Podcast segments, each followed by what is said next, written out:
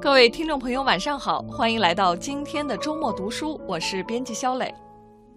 听到“毒品”两个字，你会立刻警惕起来。但你是否知道，早上醒神的咖啡、睡前助眠的红酒、疲惫时加油的能量饮料、头疼时吃的止疼片、失眠时吃的安眠药，也会让人上瘾，也会潜移默化地影响你的身体健康和思想行为。如何科学地看待这些成瘾物质？让我们一起到《致命药瘾》这本书中去寻找答案。书中列举了十二种让人成瘾的食品和药物，其中有令人闻之色变的冰毒、可卡因、大麻，也有让人迷惑的类固醇、兴奋剂、草本药，甚至有常常出现在床头、办公桌上的酒、咖啡和香烟。作者详细解释了它们的化学成分、使用历史、用后反应、代谢方式、戒断症状和滥用后果等。比如，饮酒过量，一方面会对青少年等特定对象造成无法逆转的大脑损伤，另一方面则是和药物同用的巨大风险。当酒精和各类具有催眠、镇静效果、治疗感冒等功能的药物同用，会对人的器官造成严重损伤。超量饮用咖啡会给心脏带来高负荷，咖啡中的酸质、油脂、咖啡因对于胃黏膜会产生严重刺激。同样需要引起重视的是，种类极多却并没有纳入各国监管的草本药，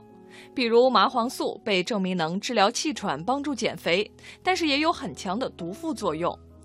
至于褪黑激素，长期以来被一些商家标榜为抗衰老、帮助睡眠的神药，事实上这些功效并没有得到确切的实验证明。类似的还有银杏叶提取物，有研究表明它能够促进大脑微血管的血液循环，因而呢被较多的用于延缓老年痴呆。但银杏叶提取物如果和某些药物同用，会有危险性。书中还提到了一个不容忽视的问题：药物成瘾。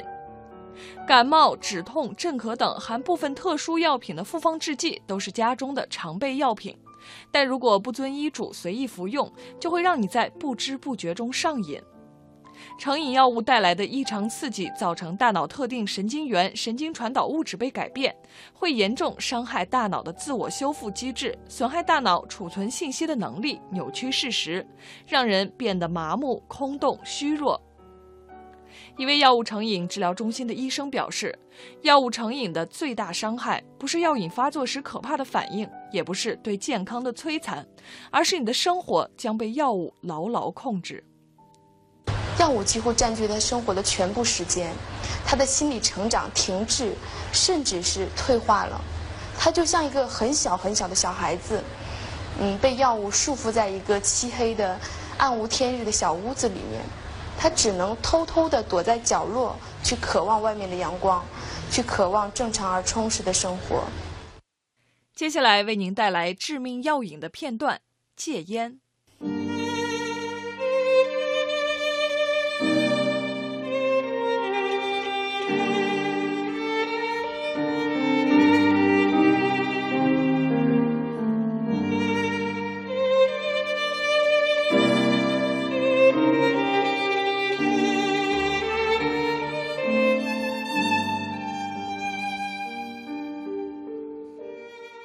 不是太久以前，绝大多数人都认为戒烟能否成功，完全取决于意志力。这种态度暗示了吸烟不会真的让人上瘾，所以戒烟并不需要特殊的技术。戒不了烟的人，只是因为缺乏戒烟的毅力而已。现在我们知道，这些观念都是不正确的。尼古丁是致瘾药物。而戒除涉及相当复杂的行为改变，非常困难。目前有很多治疗方法帮助戒烟，不幸的是，由于没有任何一种治疗方式可以适用于所有人，所以许多人都需要采取几种不同的治疗策略，才能完全解决戒烟的问题。针对行为的部分，治疗方式包括教育辅导。小组或个别戒烟训练、催眠或是压力管理训练；生理上的治疗方式则包括使用尼古丁口香糖或是尼古丁贴片。此外，还会有戒烟药物的使用。不幸的是，虽然大部分疗程都能够成功帮助戒烟者暂时戒烟，但是很多人都在六个月之内又开始吸烟。多管齐下的治疗方式似乎比采用单一方法稍微好一些，但是很多采取多重方式戒烟的人，在一年之内就又恢复吸烟。为什么会这样呢？我们不知道，但是可能和吸烟涉及的行为习惯有关，也可能和吸烟者长久以来将吸烟行为与真实的人、地、事物连结在一起有关。戒烟几天后，戒烟者因为渴望尼古丁而产生的极度不适感会迅速降低。这段时间可以用尼古丁口香糖或是贴片来帮助戒烟者。最初几天显然是最糟糕的，但是大多数人表示，戒烟大约两个星期以后，对尼古丁的渴望几乎完全消失。然而，一切曾经和吸烟紧密相连的线索仍然存在，比如早上的咖啡、晚上的啤酒、工作休息时和朋友聊天等等。这些强烈的刺激都会对行为产生惊人的控制作用。许多戒烟者表示，当自己再次见到过去一起吸烟的老朋友时，会感觉自己还有好长的戒烟路要走。有些人则承认，自己回到以前常去吸烟、喝酒以及放松的酒吧时，往往在不知不觉间又点了香烟。戒烟疗程必须能够预见这些情况，并且提供相应的策略，因此，安排后续课程来讨论这类情况，让戒烟者学习各种应对策略，给予所需的支持等，都能有效地帮助戒烟者。说到戒烟，就不得不说电子香烟这种起初作为戒烟辅助物发展出来的产品。电子香烟是一种在不燃烧烟草的情况下向肺部传送尼古丁的产品。事实上，电子香烟中根本就不含有烟草，它看上去像香烟一样，一端有红色的发光二极管，打开之后，就像人们吸烟时。吸气将空气带入香烟时，烟头出现的红色烟灰一样。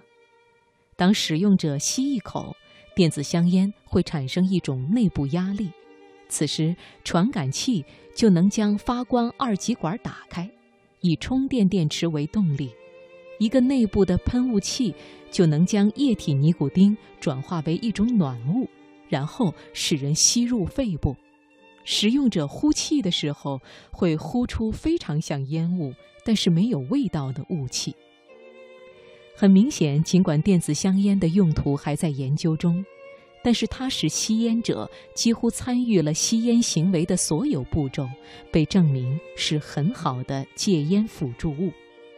就算它最终没有帮助人们戒烟，而仅仅是吸烟者变成了电子香烟使用者。它也是有价值的，至少对吸烟者减轻了危害。最后提醒一个戒烟重点：如果你第一次戒烟没有成功，请继续尝试。每个人面对的状况与成瘾情形都不一样。如果你以自己的方式戒烟却失败了，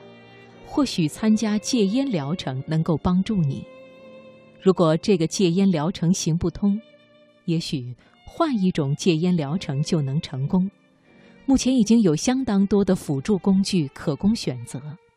因此只要有充足的意愿，就很有可能找到有效的戒烟方法。